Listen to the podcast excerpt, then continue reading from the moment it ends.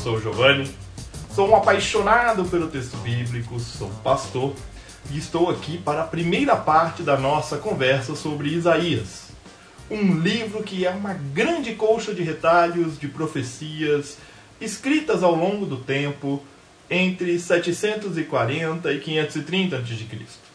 Durante anos, o estudo de Isaías se deparou com diferenças de linguagens, temáticas e contextos históricos. Como definir que o livro seja de autoria de um único profeta que tenha vivido mais de 200 anos? Só podemos compreender por meio de uma abordagem que divide o livro em três partes, conforme semelhança textual e aceitarmos o fato de que Isaías tenha deixado como legado uma escola profética. Assim, temos três livros num só: Isaías, de 1 a 39, Deuter Isaías, de 40 a 55 e Trito Isaías, de 56 a 66. Vamos compreender melhor cada parte do livro.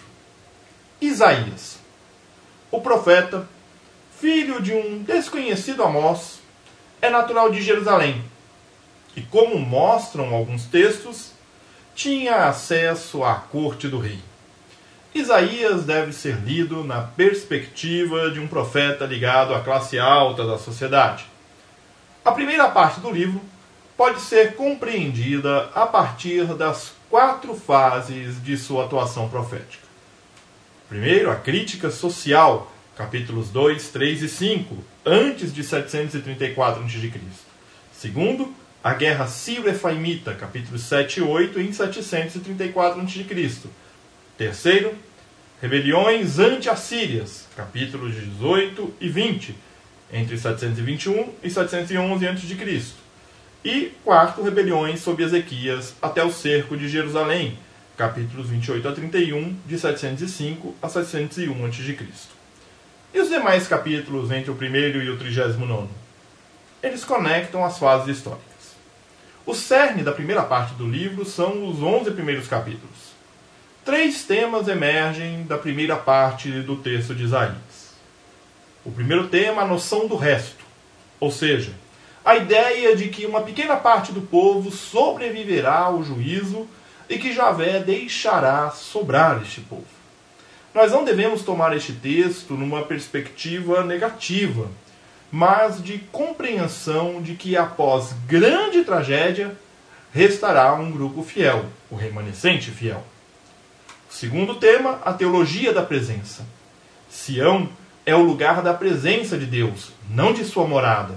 Esta perspectiva muda a compreensão de que há a obrigatoriedade da presença de Javé, porém, havendo fidelidade, é ali que se manifesta a sua presença. O terceiro tema, creia, é a chave da relação do povo com Javé.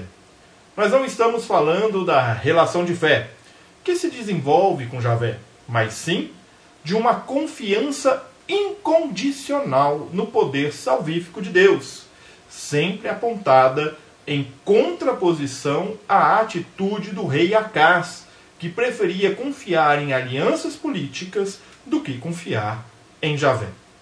Eu espero que este breve panorama da primeira parte do livro do profeta Isaías possa instigar e motivar você a ler o livro do profeta Isaías, este livro maravilhoso.